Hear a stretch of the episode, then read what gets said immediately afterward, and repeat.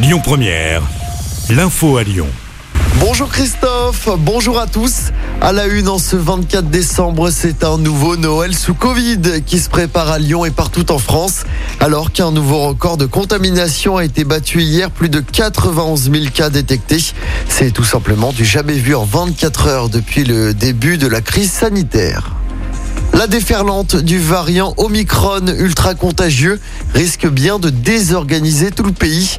C'est en tout cas ce que craint le conseil scientifique avec des centaines de milliers de cas positifs attendus dans les prochains jours.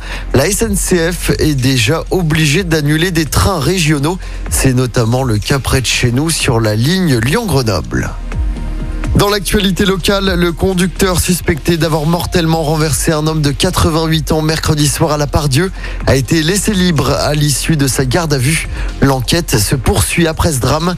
Le contrôle d'alcoolémie et de stupéfiants s'est révélé négatif. Cette belle frayeur pour le conducteur d'une Ferrari près de Lyon. Ça s'est passé hier après-midi sur la 46 Sud. D'après le progrès, le bolide a pris feu sur l'autoroute à hauteur de Communet. C'était à cause d'une défaillance technique. Le conducteur s'est arrêté sur la bande d'arrêt d'urgence. Les pompiers ont pu rapidement maîtriser l'incendie. On passe au sport en basket. Belle performance de l'Asvel avant les fêtes.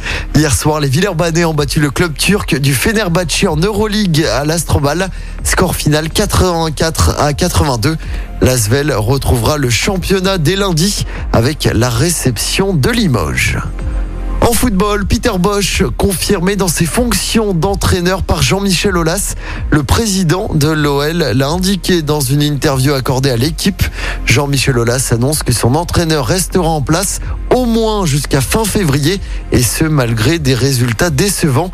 À mi-parcours en championnat, l'OL n'est que 13e de Ligue 1 à 9 points du podium. Et puis toujours en football, on connaît la date du prochain derby entre l'OL et Saint-Etienne. Il aura lieu le vendredi 21 janvier à 21h au Groupama Stadium. Ce sera à l'occasion de la 22e journée de Ligue 1. Le match sera diffusé sur Prime Video. Écoutez votre radio Lyon Première en direct sur l'application Lyon Première, lyonpremière.fr et bien sûr à Lyon sur 90.2 FM et en DAB+. Lyon Première